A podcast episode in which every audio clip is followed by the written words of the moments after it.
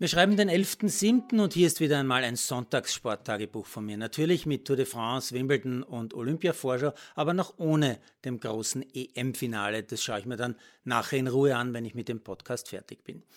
Und mein erstes Augen- und Ohrenmerk geht heute in Richtung ESPN, sogenannten ESPs Awards in New York. Das sind quasi die alljährlichen Oscars für den Sport in den USA. Darüber liest und hört man hierzulande so gut wie nichts.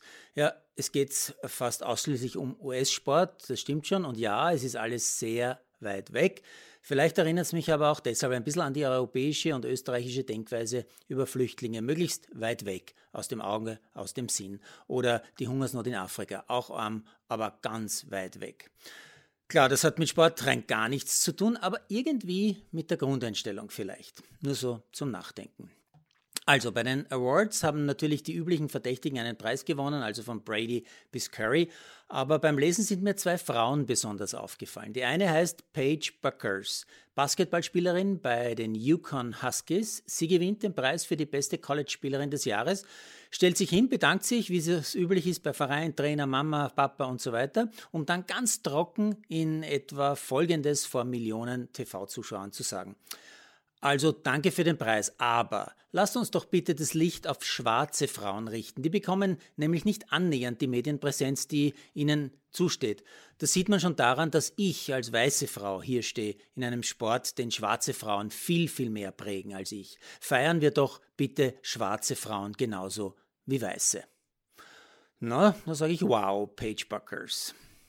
Und dann war da auch noch Basketballtrainerin Tara van der Veer aus Stanford, die ein bisschen von ihrem jahrzehntelangen Kampf gegen Diskriminierung von Frauen im Sport in den USA erzählt. Von der Zeit, als sie noch als kleines Mädchen keine Chance hatte, Basketball zu spielen, weil es einfach keine Mädchenmannschaften gab und weil es einfach nicht üblich, nicht erlaubt, was auch immer war.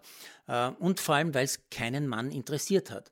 Bis hin zu ihren endlosen Mühen als längst erfolgreiche Coachin um Trainingszeiten, Hallenzeiten, Fitness-Trainingszeiten gegenüber den männlichen Kollegen zu behaupten oder zumindest überhaupt zu bekommen. Und dann erzählt sie auch noch, dass sie einmal mit ihrem Damenteam als Vorspiel eines Top-College-Spiels angesetzt war und der TV-Produzent zu ihr gekommen ist und gesagt hat, äh, Verlängerung darf es keine geben, eh klar, oder? Im Notfall gibt es einen Sudden Death, also nächster Korb entscheidet. Wir dürfen den Zeitplan der Männer hier nicht gefährden.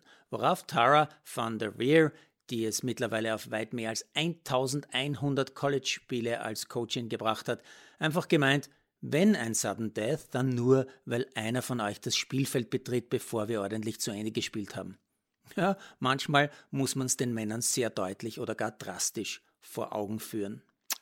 Und jetzt noch kurz zum aktuellen Sportgeschehen im weißen männlichen Europa. In Wimbledon hat Djokovic einiges zu tun, um den Italiener Berrettini zu schlagen in vier Sätzen und Wimbledon wieder zu gewinnen und sein 20. Grand Slam Turnier zu gewinnen.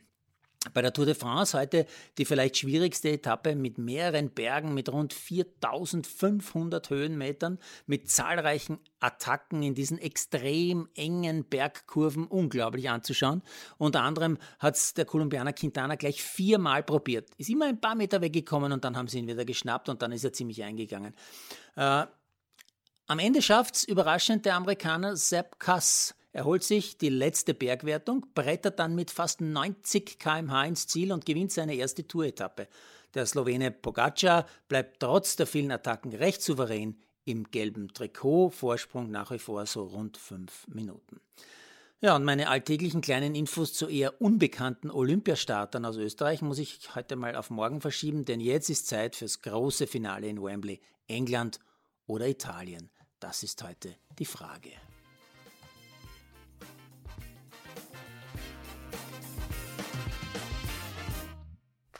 Produziert von Malderino Kiesens.